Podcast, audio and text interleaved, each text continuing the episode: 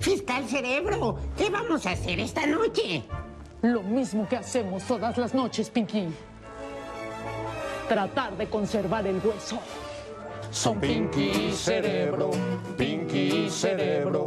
Uno es el fiscal, el otro no es tan cuerdo. No dan resultados, son interceptados. Son Pinky, son Pinky y Cerebro, bro, bro, bro, bro, bro, bro, bro. Mana, manana.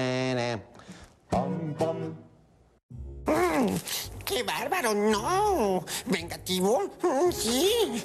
¿Insufrible? Mm, Sí. ¿Astuto? Mm. ¿Siniestro? Sí. ¿Prepotente? Sí, también. ¿Qué haces? Eh, Nada, cerebro. Nada. No estarás leyendo la porquería del libro ese que escribieron en mi contra. No, claro que no, cerebro. Vamos a trabajar entonces. A ver, pásame el teléfono, porque tienes que tener mucho cuidado, Pinky, porque hay pájaros en el alambre. ¿Hay pájaros en el alambre? Mm, No los veo, cerebro. Pinky, que hay moros en la costa. Moras en la costa, pero si no estamos en la playa, cerebro. ¡Ay! Cállate, Pinky, no entiendes nada. Pásame el teléfono. Ese seguro. Lo mandé a revisar muy bien. Ten cerebro. Sí, Emilio. Emilio el Grande, ¿verdad? ¿Qué pasó? Yo no acepto dobles lenguajes ni las jugadas del abogadete ese que se desista del amparo. Yo te voy a decir a quién contratar. Oye, el cerebro. El cerebro. No, no me interrumpas, Pinky. Sí, qué bueno que me pidas disculpas. Y con lo otro, pues, ay, que le consigan una receta médica a tu esposa, de cualquier cosa, y así no toca la cárcel. El cerebro, Sí. cerebro. No me interrumpas, Pinky. En eso quedamos. Y pobre de ti como no hagas lo que te digo porque te va a ir mal. Ya, Pinky, suficiente tengo con todo esto, Peña Nieto, Scherer, Santiago Nieto y encima. No ha cometido delitos graves, no ha cometido delitos graves. No me ayudes, Eh, compadre. Bueno, ya nada, es que aquí me encontré un cable extraño, pero no debe ¿Un significar nada. Ay, este cable no es el del teléfono. Hay pájaros en el alambre. Te dije que revisaras bien, Pinky. Eh, Tranquilo, cerebro, tranquilo. Mejor dime, ¿qué vamos a hacer esta noche? Lo mismo que hacemos todas las noches. Tratar conservar el hueso. Son Pinky, son Pinky Cerebro, bro, bro, bro.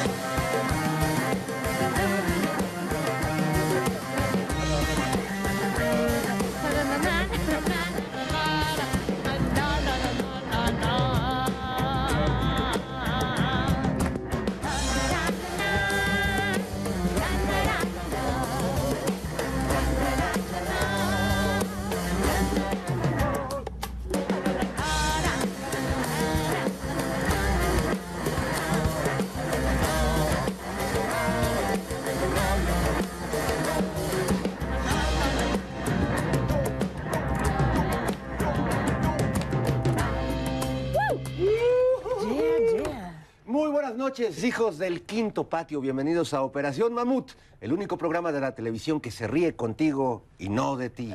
Soy Fernando Rivera Calderón y saludo con mucho gusto a mis queridos Nora Huerta y Jairo Calixto Albarrán. ¿Qué Norita, tal, bandita? ¿Cómo estás? ¿Cómo estás, mi Jairis? Todo Hermoso. Ay. ¿Cómo te fue ayer en la. Plaza Mayor, en el Zócalo, con la maldita vecindad y los hijos del Me quinto patio? fui a reventar al Zócalo este gran concierto. Se, le cayó nomás, no nomás los del quinto patio. Creo que ¿eh? 110 mil personas. 110 mil personas, escenario, lucesotas, fuego, mapping, videos, harta banda bailando, estuvo muy Mucho fregón. pachuco. Mucho pachuco. Mucho pachucote. Mucho pachuco. Padrísimo, ¿eh? Una delicia volver a vivir el Zócalo. muy merecido, Padrísimo. ¿no? bandón. Un bandón que además tenía una participación política Sí. bien importante, Jairo. Tú, este... En el 87, con la, con la huelga universitaria, ellos llegaron al Zócalo, todos estábamos ahí medio sacados de onda porque esperábamos el llegue del- de las Del autoridades y aparecieron estos muchachos. Cantando arriba de un camión. Sí, arriba de un camión de, de, De Redila. Es un momento eh, muy emocionante, muy eh, inolvidable. Y, inolvidable. y siempre muy solidario, sobre todo con las comunidades, eh, los pueblos originarios. En el- cuando estalló el movimiento zapatista en el 94, pues la maldita vecindad también fue muy activa en eso, colaboró mucho y estuvo ah, sigue eh, muy pendiente de las causas. Padrísimo. Anoche se le cantó a la diversidad, a la ciudad, bueno, hasta el, el pedacito de África que vive en nuestro país. Fue un concierto de veras bellísimo, la banda súper padrísima. Harto empujón, harta, harto slam, slam, El slam, bonito, sí. pero todo padrísimo, ¿eh? Muy, muy, muy agradable disfrutar de la ciudad así, con estos masivos. Y vienen más. ¿Vienen más? No, no, increíble. Qué bueno. Un, un abrazo a todos los, los malditos. Y hablando de malditas vecindades, pues fíjate que esta semana, después de la visita del presidente de Estados Unidos, su reunión con Biden, quisiera preguntarles, amigos, ¿ustedes qué visita presidencial vieron? La, la donde se ve que está muy buena onda, risa y risa con Biden y, y su esposa, o la que vieron este Loret y Raimundo Rivapalacio y todos ellos donde el presidente está chiquito, fue humillado, hizo enojar a los gringos. ¿Qué, qué pasó? Se vuelan la barda, Sí, ¿no? no, pues, no, casi casi lo torturaron ahí en las mazmorras de la CIA. este, le aplicaron. No, es- creo que sí, es una. es, eh, ya es esa idea de vamos a hablar mal, lo que sea, no importa. De la, ya, pues, la ropa, y los zapatos, cómo estás parado, el lenguaje corporal. Por Dios. Oye, pero el sentido del humor de mi cabecita. Mi cabeza de algodón que dice, es que si me quitaba el, el- el- si me desabrochaba el botón, se iba a, dar- a soltar la pancita Oye, sí. Pues sí. ¿qué de la torta de tamal y Yo del hubiera tamal hecho de lo mismo. chipilín. Yo hubiera hecho lo mismo. Mira, mira, Los aquí lo voy a- chanchamitos. Oye, pero a ver, según Loret, 13 millones costó la visita y luego otros decían, se hospedó en el hotel más paupérrimo, ahí más Yo creo que les barato. da nostalgia de ¿Qué los es eso? viejos viajes que hacía viajesotes, Peña Nieto, no, este, no. con toda la, eh, la corte de periodistas en el avión presidencial y viajando en hoteles de Y primera. hotelotes y para el shopping, tenga así para que se compre su recuerdito, su Pero souvenir. confunden, confunde esta banda, porque unos que no lo va a recibir, pues ya lo recibió, que lo va a tratar mal, pues lo trató bien, De que no decía le que va ni sí, que ni Que iba a esa visita. Que le iban a regañar por lo de la, por lo de este. por haber hecho el feo. No, así que no fue al- a la cumbre borrascosa. Entonces, es interesante que. Además, todo eso se va cayendo. La realidad al final los va desmintiendo y quedan en ridículo. Y esos tweets guardados, ¿dónde quedarán? ¿Dónde estarán? ¿Dónde estarán los tweets Hay que, esos de debería haber un cementerio de los de los haber un guarden este tuit. Y nadie, nadie habló de los puntos que fue a proponer. Bueno, sí, las gasolinas les infartó. Que cómo vamos a ir a comprarles gasolina y a vendérselas más baratas. ahí, Ay, este. Oye, es ayudar a la banda y. hay que ayudar. Bueno, y el tema migratorio, que aunque es un tema escabroso, de muy difícil resolución y de difícil convencimiento al, al poder en Estados Unidos, pues sí se negociaron eh, visas de trabajo, se negociaron eh, pues avances, avances en un tema que llevamos, la verdad, mucho tiempo padeciendo y que cada vez va a crecer, porque la migración no se va a acabar nunca, al contrario, Sí. cada vez vamos a ver este fenómeno más grande y nos Y además va- de todo el mundo, en todo el mundo Ah, pasa, hay que tener pasa, políticas claras, ocurre, sí. Ahora, yo no sé la diferencia. ¿Cuál es el New York Times y cuál es Reforma? No sé quién- ¿Cuál es cuál? Ya, ya. Es como distinguir entre Fer De hecho, y Denise de Calá. Oye, ¿y alguno de los dos medios publicó el cierre cierre de, de Cabecita cuando le dijo, para transformar al mundo no hay que ser conservadores, hay que ser arrojados, hay que No. soltarse el chongo. ¿Alguno de esos medios lo publicó? No, pero dijeron que la corbata la traía muy larga Ah. y que, pues ya sabes. Ay, esta gente No, criticona. no, no, no hay manera de darles gusto.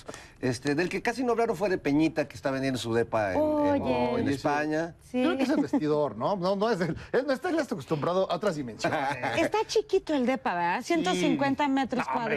Oye, pues que es, que es de interés social. Ni el baño de Alito. Ni es, eso. es- es más grande el baño de Alito. Oye, pero 13 millones de tu peso cuesta el depa. Pues sí. O sea, a mí no me Pero alcanza, para la Peña se me hace poco, ¿eh? Se me hace. Sí, la para verdad. Peña bebé. No, para Bebito fi- fifí. Sí, no, no, creo que- no, yo creo que no, yo creo que ahí sí, el país ya luego ya derrapa muy gacho. Entonces. Oye, ¿estará nervioso, Peña? Así como que ya no le estará costando trabajo dormir al hombre después de lo Sí, que se anunció. Sí, ya, ya sentirá que, ay, neta. No, no, pero saben que primero va Calderón. Luego, o sea, toma- va, va después? tomando su tiempo. García en orden de canalladas. De canalladas. Bueno, en teoría, el primero que va a salir de ahí es Alito, ¿no? Aunque se está agarrando al PRI con garras y, y dientes, este, pues parece que este, pronto lo veremos ya en, en- en el exilio. A lo mejor compra el depa de Peña Nieto. Alito. Se va a vivir a su baño. A ver, a ver, encuéntrenme. A ver. Alito que según él declaró todo lo que tenía y que pues ahora tiene más de lo que había declarado. No, hombre, Qué cosa no más. Oigan, a ver, explíquenme el, el respaldar, el, el- el apoyo que le dieron las 34 diputadas a Alito. 34 mujeres que, salen a defender al probable agresor. Se llama síndrome de Estocolmo. Nixum, Sí. Luxum, ¿cómo se llamaba la secta? Es Síndrome de Estocolmo. Sí, ¿Qué es eso? pues eh, es, es algo muy extraño, porque ya son las últimas que están apoyando a Alito, ya ni los priistas después de los últimos audios que dio a conocer. Osorio la señorita Laida. La señorita Laida, ¿Qué no- pasa, el desgraciado? Oye, Osorio Chong ya lo trae en la mira. Dijo, pues, para lo que ha visto Osorio y que se diga, ay, este señor es un peligro para el PRI, está complicado. ¿No llegaría, no llegaría ahí Monreal? Los- lo quiere el PRD. Sí, ya el está PRD. Qué peleado está Monreal, Para ¿verdad? ganar tres votos más. Para ganar tres votos más. ¿No se lo llevará el PRI en una de esas? Híjole. Monreal. ¿Te gustaría no. verlo de candidatazo? de- Rapeando y rapeando. Y rapeando. Ah, No, ya no, ves qué bueno. bonito lo hace. No, mire, Sí. vamos a quitarles esa imagen que se acaban de construir en la mente y estamos muy contentos porque esta noche nos acompaña un gran personaje de estos tiempos de pandemias e infodemias. Estará con nosotros el subsecretario de Prevención y Promoción de la Salud. Usted lo conoce, Hugo López Gatel. Y claro, nos acompaña como siempre nuestras valquirias del Edomex, las cazadoras de Tepexpan, Alice y Kitzia. ¡Uh! Buenas noches, homínidos. Aquí les va su efeméride cuaternaria. ¡Ay, la efeméride! La efeméride, la efeméride. Me encanta la efeméride. A ver, venga, cazadoras, que sus efemérides hacen temblar al mismísimo doctor Krause. Pues resulta que un día como hoy, pero de 1989, Álvaro Obregón dejó de existir. No, no, no, a ver, espérense, espérense, pero Obregón fue asesinado en 1928. Sí. Sí, Nora, pero su mano vivió en fórmula hasta el 89. Bueno, pero eso ya no era vida, oigan, ya, ya parecía durazno en almíbar, la mano ahí de- de- del caudillo. Oigan, ¿y qué pasó con la mano en el 89? No quieres saberlo, Fer. En verdad, no, no quieres saberlo. Oh. bueno, entonces no, no, no, no, sé, no lo sabremos. Pero ha llegado el momento de saludar a nuestra piedra filosofal, la colosal cabeza Olmeca. Ay, hoy sí se peinaron. Ay, se bañaron. Se echaron su perfume. Oigan, ya ando mejor del COVID. ¿A poco no se oye mi voz preciosa, diáfana, encantadora, elucubradora?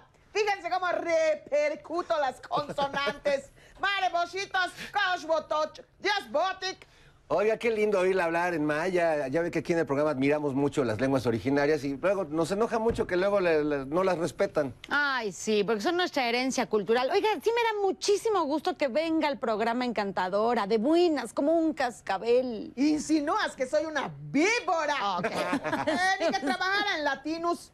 Nada que ver. Es que hoy vengo muy pispi. Ay, cabeza, ya le dijimos que cuando ande incróspida, no venga al programa. Ay, cree el conejo que todos son de su mismo pellejo.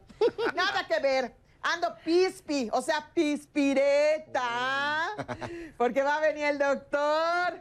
Oigan, denme un consejo. Me veré muy lanzada si le digo, oyes, No eres Google, pero tienes todo lo que busco. Oiga, no. Ponga su seriedad. Aquí respetamos a todos nuestros invitados, ¿eh?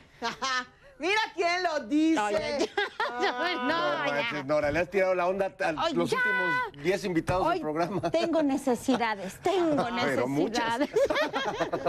y hoy me duele mi pechito. Le voy a decir al doctor, me duele el pechito. Está doctor. bien, está bien. No voy a decir nada porque me lo prohíben. Pero entonces se lo canto. ¡Ay! Amor prohibido murmuran por las porque somos de distintas sociedades. Amor prohibido nos dice todo el mundo. El dinero no importa en ti ni en mí, ni en el corazón.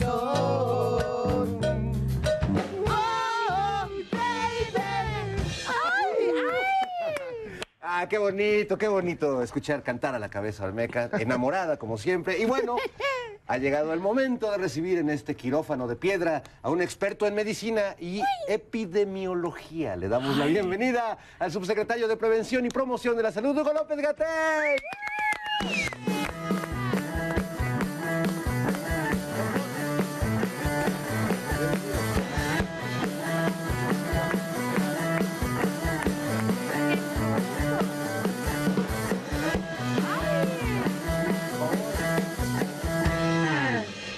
Bienvenido aquí a la Piedra de los Sacrificios, doctor Gatel. ¿Cómo estás? Muchas gracias, bien, bien, encantado de estar aquí con ustedes. ¡Qué emoción! Si ven que me desmayo, no digan nada. Nora te quería consultar algunas dolencias que trae. Me Este, el pechito, doctor, pero luego se lo Luego hacemos la cons- Claro, uno ve médico y se le ofrece. Se le antoja una dolencia, ¿qué será? No, la verdad queríamos invitarte desde hace tiempo, pero sabíamos que estabas muy ocupado y afortunadamente en, en- en el tema de la pandemia. Ahora seguimos con el tema con una quinta ola llamada, pero con menor Así es. Sigue habiendo defunciones, no sé si sigan siendo personas que no se vacunaron. En general, ¿cómo está el balance actual de esta, de esta ola que ahora nos ha pegado aquí? Cada semana tenemos una baja en el programa, ha sido sí, un poco loco. ¿Cómo está, Hugo? Sí, pues eh, efectivamente, la, la situación que vivimos en México no es distinta de la que se vive en todo el mundo. Eh, esta pandemia, desde- lo sabíamos desde el principio, iba a durar mucho. A veces las, se olvida que yo dije, preparémonos para una epidemia larga. Y di precisiones, dije, esto hasta al menos hasta 2023 va a estar. Y característicamente estas enfermedades emergentes lo que tienen es subidas, bajadas, subidas, bajadas. En Europa hay países que llevan la octava, la novena ola. En México efectivamente estamos en una quinta. Y lo que es afortunado es que con las vacunas la probabilidad de tener enfermedad grave, terminar en el hospital o fallecer es mucho, mucho menor. El impacto es mucho menor. Lástima, hay personas, efectivamente casi el 70% de las personas que terminan en el hospital o que están en este momento hospitalizadas o que pierden la vida no se habían vacunado. No se habían vacunado. Pero, ¿por qué no se vacunaron si, digamos, había información clara en ese sentido? ¿O nada más Sí. por oír a López Dóriga? ¿Por qué? Ah, bueno.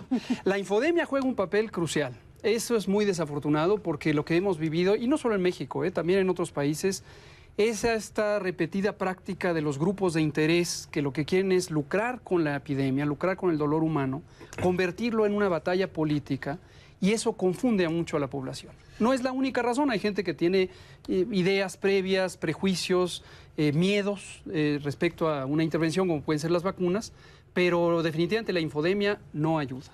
¿Y tenemos idea de cuánta banda en el país no cree todavía en las vacunas o no cree en el COVID? Porque todavía existe gente Bueno, que en el dice, PRI, en el PAN. como si fuera un asunto de fe, ¿no? ¿Crees en ello o no Sí, crees? justo. Todavía hay gente que duda Hay de la gente que duda que existe la pandemia, que piensan que es una distracción, que es algo, eh, una teoría conspirativa. es, es difícil, ¿eh? es difícil. En México, si nos comparamos con otros países, incluyendo Estados Unidos, la- los movimientos antivacuna no son tan poderosos, no son tan extendidos. Hay todavía una cultura de aceptación de la salud pública en general y de las vacunas.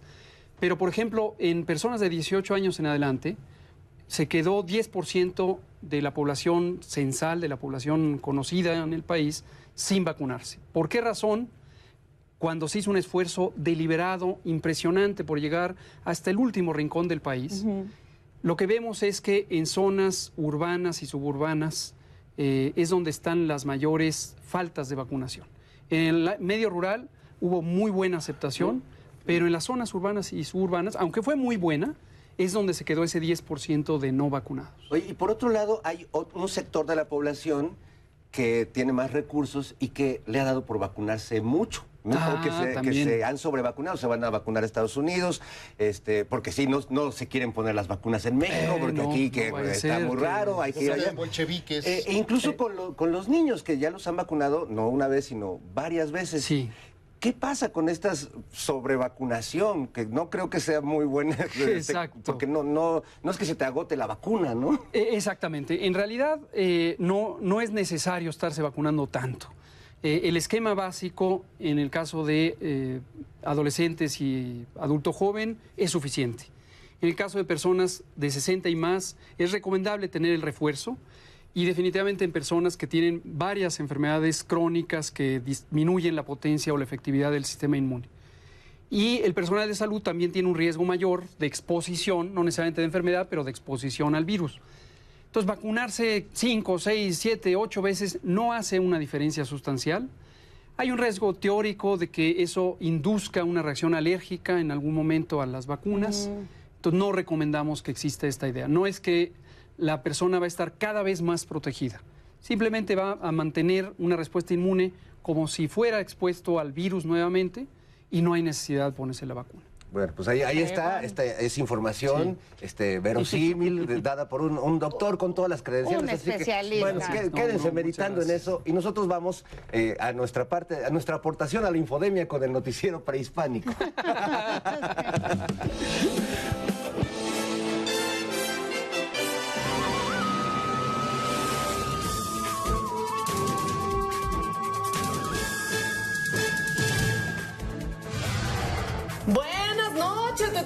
Bienvenidos al noticiero prehispánico, tutul. Yo soy Cuauhtémoc, el águila que cae muy bien y le informa mejor. Y yo soy Hernán Cortés, el Facundo Guapo, el novio de México. Usted me conoce y me conoce muy bien. Vamos con la información, tututul. Se abren expectativas para los migrantes tras la petición de AMLO a Biden de regularizar su situación. Pues yo no estoy de ninguna manera de acuerdo con su postura. ¿Con, con su postura sobre qué? ¿Sobre los migrantes o su postura sobre el tema energético, tututul? Con su postura sobre cómo se sienta con las piernas abiertas y los pies para adentro, y por cómo no se desabotona el saco cuando se sienta, y por la corbata que le queda larga. Oh, ¿Y desde cuándo eres experto, tutul, en lenguaje corporal? Ah, pues desde que soy experto en epidemiología, trenes, cenotes, aeropuertos y refinerías. Pero voy a decirles algo. A estas alturas de mi vida, a mí sí me parece vergonzoso tener un presidente que no sepa hablar inglés. Inglés, por Dios, un presidente. Ah, sí, ¿tú hablas muy bien inglés o qué, tutul? Of course, my horse. Ah, ¿en serio, Cortés?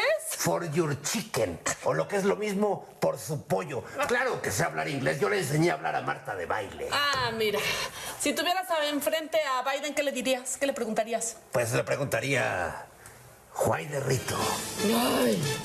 En otras noticias, el expresidente Enrique Peña Nieto remata su departamento de lujo en España tras anunciarse la investigación a la que es sujeto en México. Pobre hombre. Seguro lo vende porque no tiene dinero para pagarse un abogado.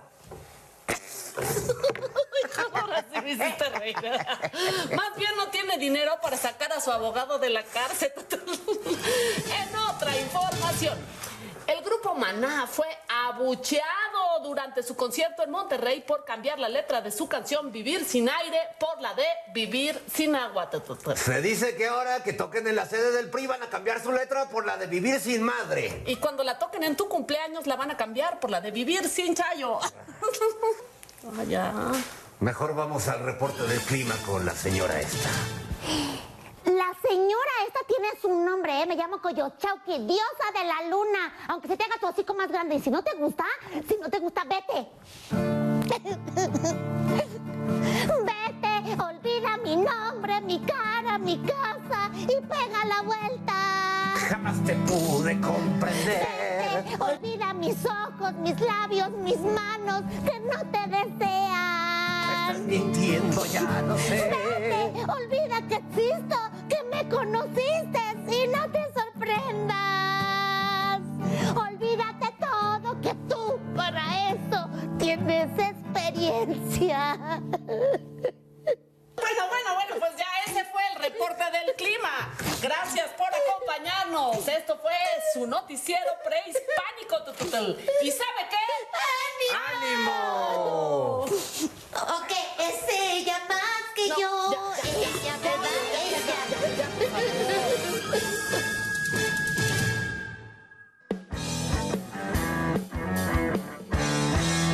Mare presume Calderón aumento de seguidores. Celebró con un buen ron que ya tiene 6 millones. Margarita ya festeja a su singular marido. Sí que son buena pareja. El poder los ha unido. Felipillo está contento y Margarita tranquila. Para festejar el momento, se zamparon su tequila. ¡Bomba!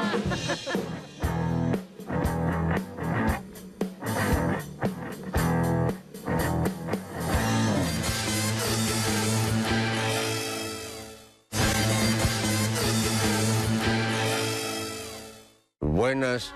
Esta semana hemos visto la imagen más nítida y profunda del universo, cortesía del telescopio espacial James Webb. Una imagen fascinante que se parece a la que yo veo todos los días cuando me tomo mi café en mi tacita de peltre. Mira, fetiche de peluche, clávate en el universo. Mire nada más, no somos nada, apenas polvo en el viento, polvo enamorado. Para algunos científicos, la imagen compartida por la NASA nos muestra el origen del universo, pero para otros, más místicos que científicos, la imagen nos muestra que el centro del universo es ni más ni menos que el arcángel Juan Gabriel. Miren ustedes, miren qué cosa tan fascinante. No somos nada, aunque pensando en Juanga debería decir, no somos nada, nada, nada, nada, nada, nada, nada, nada. No somos nada, nada, nada, nada, nada, nada. No somos nada, nada, nada, nada, nada, nada, nada, nada. No somos nada, nada, nada, nada, nada, nada, nada.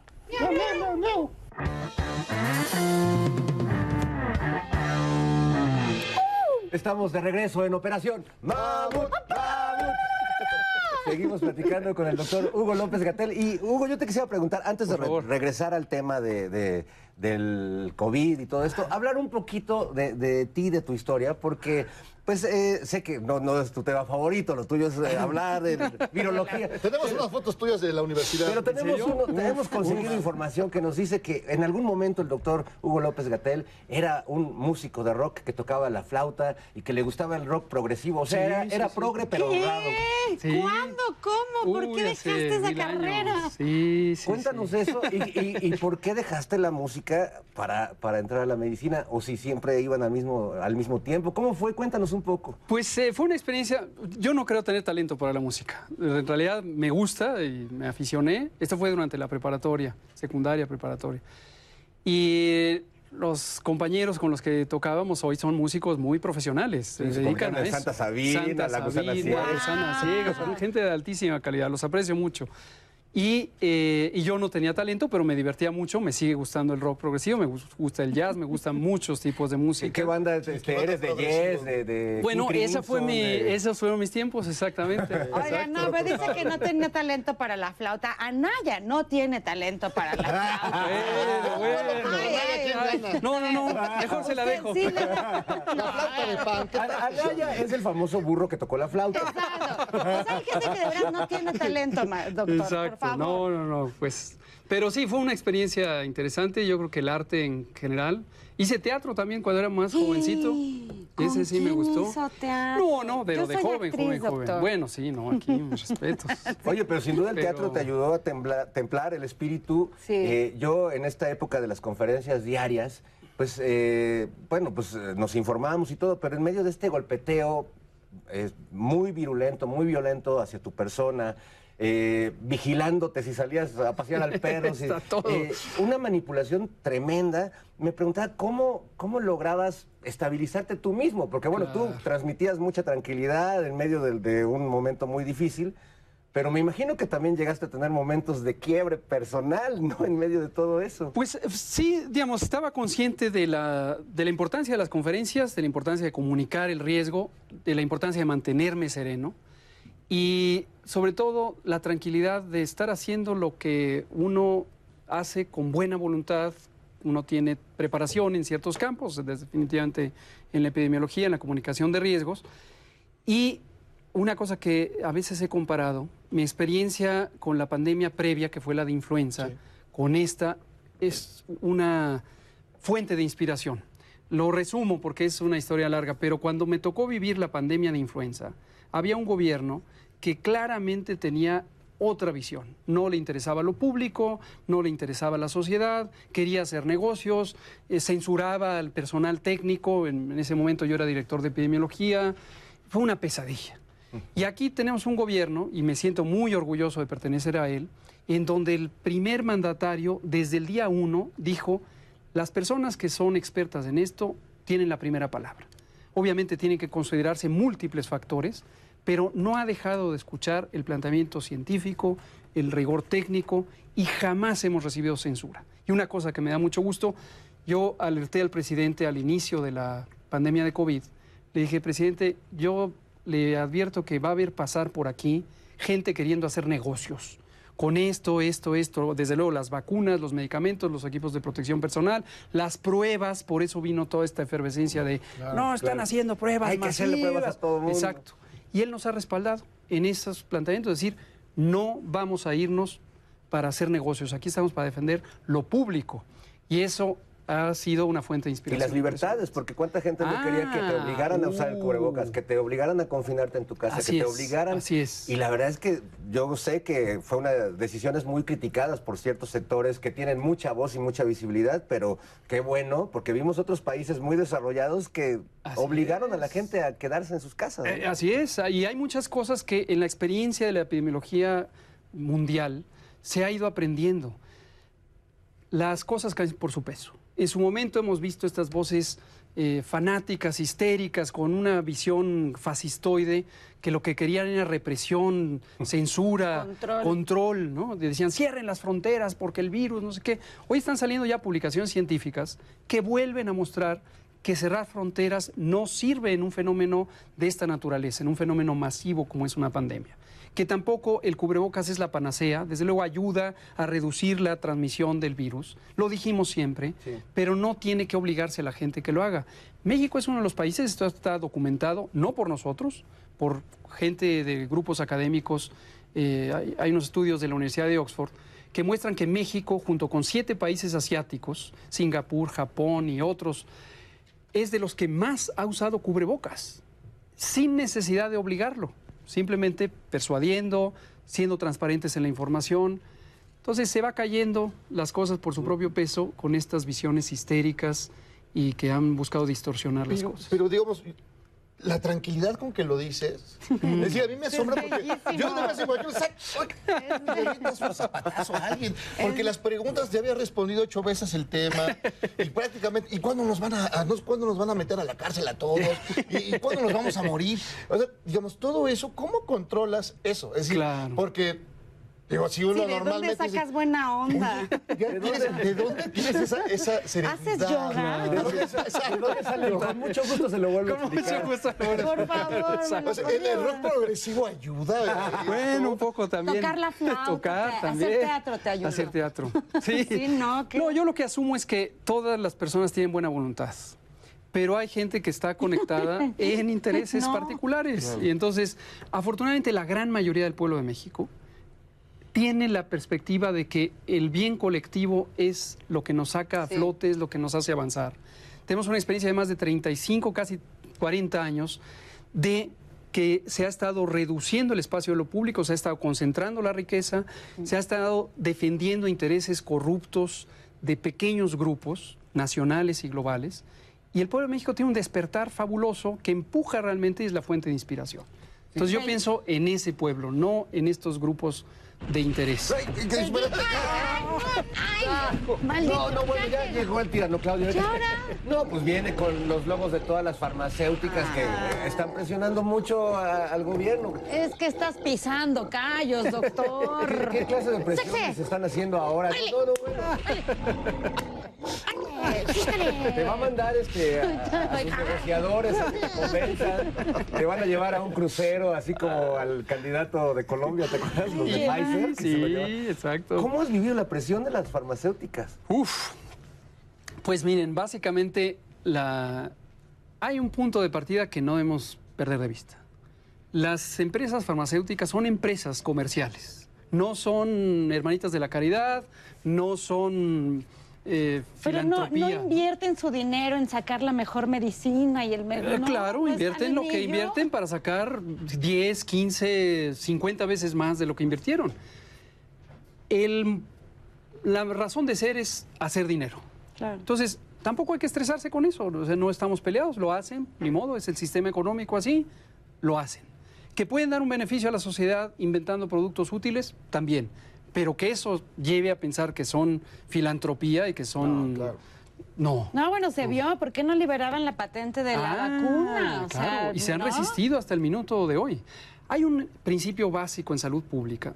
Cuando tenemos una enfermedad transmisible que se propaga con esta magnitud como el COVID-19, está claro que mientras no existe una distribución equitativa de los eh, vacunas, medicamentos, diagnóstico, siempre ese desnivel va a mantener activa la epidemia. Y eso les conviene a ellos. es Eso el les conviene, claro. Entonces, ellos destinan vacunas y otros productos en donde pueden tener ganancia económica. No están pensando en que se acabe la pandemia, no están pensando en la igualdad social del mundo. Técnicamente es un error, porque se mantiene activa la epidemia, Claro. porque hay países, mientras que en países europeos, en Estados Unidos, en Canadá, posiblemente en México, ya hemos cubierto la necesidad de vacunación, o la estamos cubriendo, hay países que no tienen ni el 8% de su población vacunada. Y obviamente ahí el virus se va a seguir replicando, ahí van a seguir naciendo las mutantes, y eso, si a las empresas farmacéuticas les preocupara, estarían buscando que no haya patentes, que todo mundo tenga vacuna. No, pero se acaba el negocio. Se acaba el negocio. Eso ya lo vivimos con la pandemia de VIH-Sida. No perder de vista que VIH-Sida es una pandemia que lleva casi 40 años y que solo cuando se tomaron decisiones de reducir precios, porque la presión moral era muy grande, entonces se empezó a controlar la transmisión del VIH en las zonas de mayor impacto, en África subsahariana. Híjole. Bueno, pues ahí está un poco eh, el panorama del peso de, de estas empresas. La humanidad no les importa. La gente no les, No les importa, les importa. importa el Los dinero. negocios, el dinero, Sí, así es. Por eso este, tenemos aquí en Operación Mamut la visión de esos médicos también, porque no, no todos piensan como tú, doctor Gatel. Ah, bueno, tendré que Este, escucharlos, a ver no te- creo que no te invitaron a ese No congreso, invitaron. pero vamos a verlo, lo tenemos aquí en un capítulo más de Grey's Anatomy. Grey's Anatomy.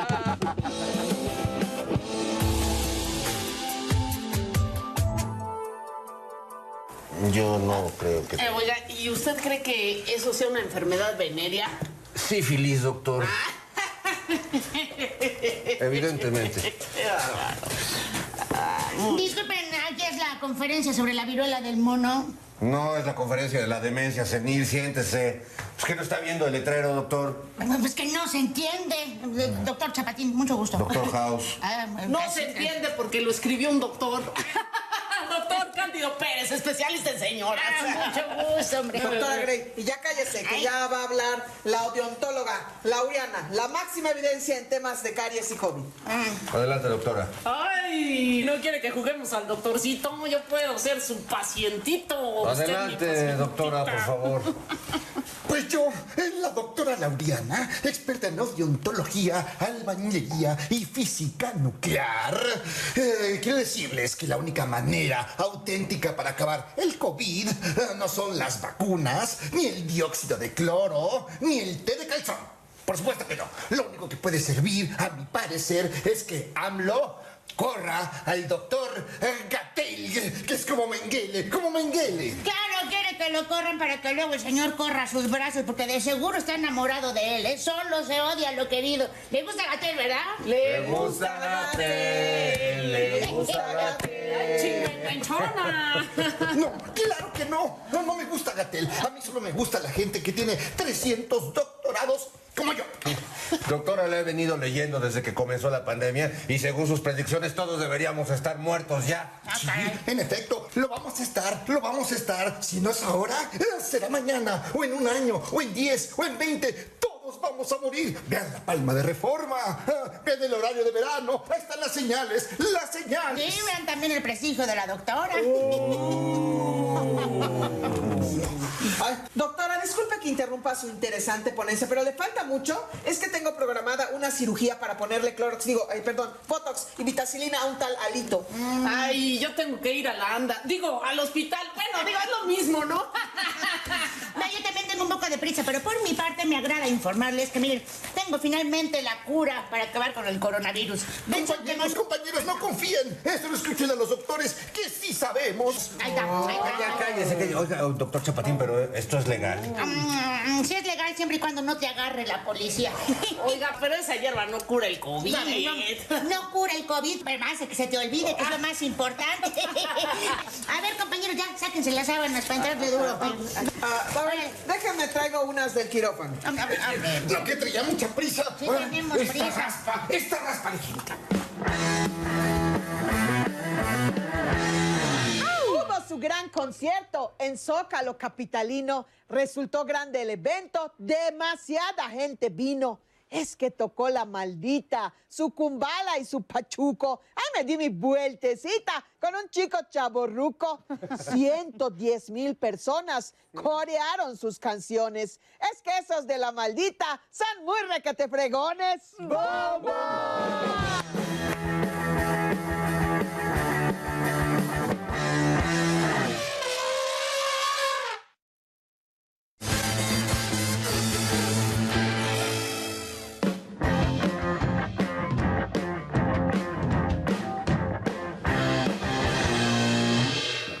Estamos de vuelta en Operación Mamut. Seguimos platicando con el doctor Hugo López Gatel. Y bueno, eh, quería retomar un poco lo que pasó aquí cuando llegó el tirano Claudio Hugo, porque creo que algo que ha sido una característica de la política de salud en este sexenio. Es enfrentar a los grandes poderes fácticos que están detrás, ¿no? Eh, los etiquetados, por ejemplo, que fue una batalla tremenda contra las refresqueras, ¿no? Que es más fácil eh, tomar un refresco que agua en este país eh, y con las farmacéuticas. Es una lucha fuerte porque hay intereses. Yo supongo que a ti te han intentado así de, oiga, doctor, y no le gustaría vivir en Miami, no, no, no sé, cambiar su vida.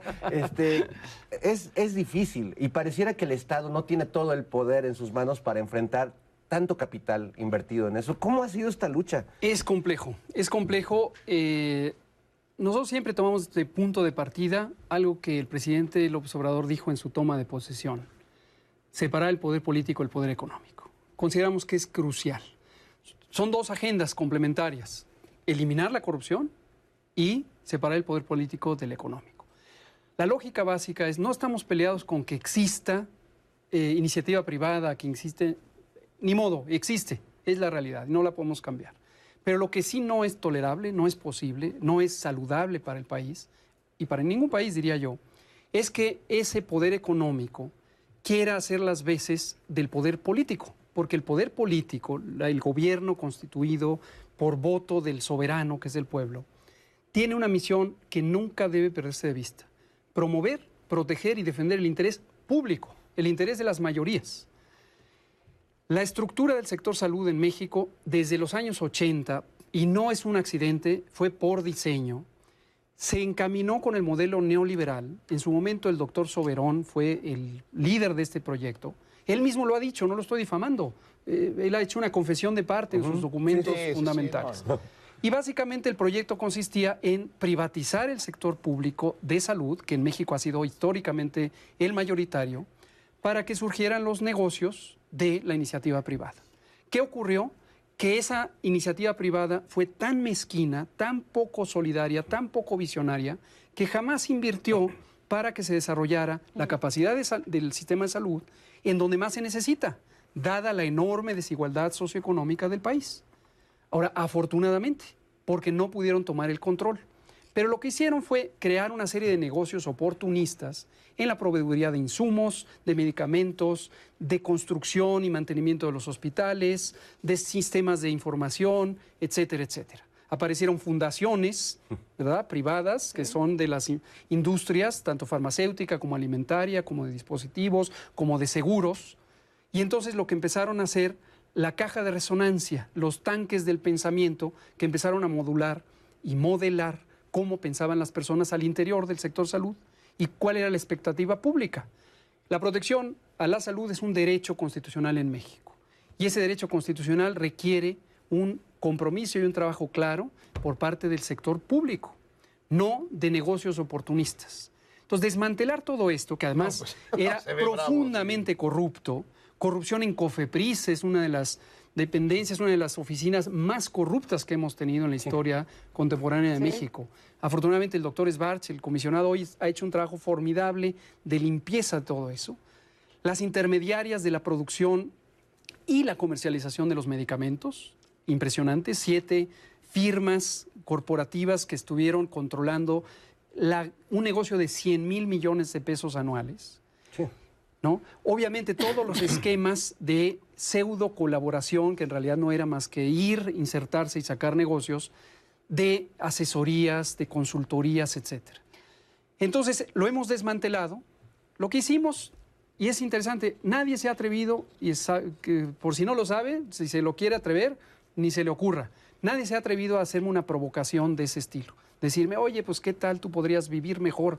el- Loret, mejor que Loret. Pero Pues nadie te lo ha propuesto. No, no, porque saben a dónde los voy a mandar. Yo les veo ahí rasgándose las vestiduras, que si el doctor muerte, que si vamos a meter bueno, a la el doctor Mengele, ese Porque fue- uf, se les olvida, se les olvidan los hospitales de- en Cascarón que Claro, dejaron, se les olvidan las medicinas las, eh, eh, de agua. No, dejaron dejaron le- enfermo el Estado. ¿no? Por eso. Profundamente. Y se les olvida que nos, nos atacó una pandemia que era una sorpresa para Claro, la humanidad claro. entera y que estábamos en una Así desventaja es. absoluta, Así es. con problemas de salud, de obesidad, con hospitales no construidos, sin medicina, sin equipo, Exacto. sin doctores, sin médicas, sin enfermos. o sea, terrible. claro, Y todo eso se les olvida. Se les olvida y no solo eso, quieren que nadie se dé cuenta de eso.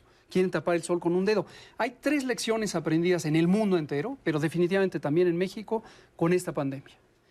Los grandes motores del daño que provocó esta pandemia, además del fenómeno mismo de enfermedad causada por el virus SARS-CoV-2, son la profunda desigualdad social económica. Sí. Esos son datos, vamos, hasta del Banco Mundial, el Fondo sí, Monetario, sí. la OCDE. 60% de las personas en México viven en condiciones de pobreza. 60%. Y aquí fue bellísimo el trato, que lo estábamos comentando hace rato, por ejemplo, el manejo de las vacunas, donde podías ver en la Ciudad de México a un Echeverría Ah, con claro, un señor claro. de, de un sector más bajo económico Claro. tomando la, la vacuna La y recibiendo el mismo Claro, trato. claro. Digno de... Y Así es. también les generó una furia absoluta, Uy, porque uy, cómo nos iban ¿cómo? a poner en el mismo lugar a hacer la fila. Calderón, Exacto. Calderón Claro, tomó la, claro. la, la Y los intelectuales orgánicos que Oye, estaba, oye, es que me está dando el sol y ya llevo 15 minutos y aquí. No, no, no. Volvemos al tema de la infodemia, que eh, yo, yo quería preguntarte, porque hay comunicadores en, en los medios que incluso hoy en día siguen diciendo, y recuerden, no le hagan caso al doctor Gatel, ¿eh? no le hagan caso. eh, o- es, es decir, me parece un acto criminal. Si se tratara de cualquier otro tema político, a lo mejor se vale decir lo que quieras, pero eh, está de por medio la salud de las Así personas es. y ellos están mintiendo deliberadamente. Así Hay es. una este, señora por ahí que también este, miente cotidianamente dando información no sustentada y, y, pues no se considera un delito porque se avalan en que es libertad de expresión, pero creo que sí es un delito, doctor. No sé cómo, cómo se trata esto desde, desde tu área. Finalmente, yo creo que la- el juicio de la historia es eh, importantísimo. Eh, No sé si sea formalmente un delito o no, y vamos a pensar, no digamos que les vamos a quitar la libertad de expresarse porque se van a poner muy eh, preocupados. Van a ¿no? recortar este cachito Van a del programa este y- cachito, exactamente. que digan lo que quieran, pero ciertamente si pensamos en un compromiso ético, individual que puede Claro. tener cualquier persona, o social en un eh, grupo, o en una institución, en una organización, o en un partido político, hay un compromiso ético con el prójimo, con todo el conjunto de la población. Quien esté llamando a la infodemia, quien esté confundiendo deliberadamente, quien esté socavando la información que puede ser útil para las personas que tomen decisiones informadas, está atentando contra la vida, contra la integridad, contra la salud de esas personas. La historia juzgará, la historia juzgará. Sin duda. Una de las cosas más bellas de, de bueno, perdón, sí. Pero no, es que creo que tenemos que ir a ver a tu cotton, Ay, a tu cotton head. Yo así clavada en el... Estoy No, ahorita, ahorita retomamos, Estoy Dora, ahorita retomamos. no. Vamos a ver la conferencia nocturna de, eh, como le dicen allá en Estados Unidos, Cotton Head, y regresamos aquí a Operación Mamut. A ver, a ver, espérense, a ver, él lleva tres semanas pidiendo la palabra. A ver. Señor presidente, eh, ¿nos podría confirmar eso de que ahora que termine su ciclo se va a retirar y ya no nos va a dejar hacerle preguntas, ni a visitar, ni llevarle sus tamales de chipilín? Mira, lo particular. No te pongas triste, pero. Me voy a retirar nomás que acabe yo de gobernar. Me olvidaré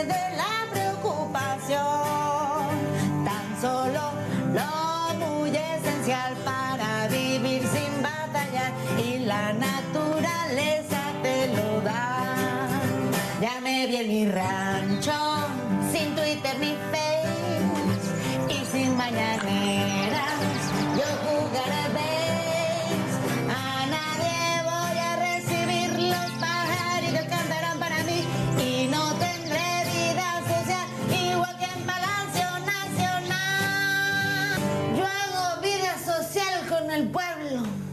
Se va a retirar nomás, mucho lo vamos a extrañar. Sus haters, ¿en qué se ocuparán?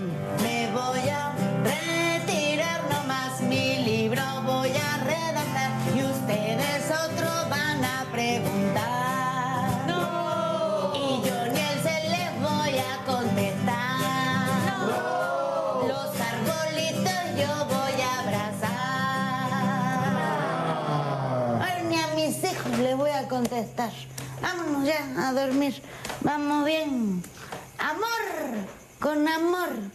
se paga.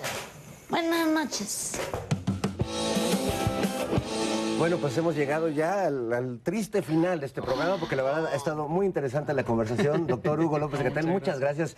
Te, te respetamos mucho, admiramos Gracias. mucho el trabajo Muchas que has hecho en medio de un momento muy difícil para todos. Y yo te- ya te respeto más porque además me acabo de enterar de que de niño estudiaste teatro en el CADAC, el CADAC, allá en Coyoacán. Claro. Eh, y cosa que es una gran formación, la verdad, del teatro, Sí, para, sí. para lo- cualquier cosa que uno se dedique Sí, en el futuro. ¿no? Nada más te falta tener como doctor buena letra. ¿Tienes buena letra? Más o menos.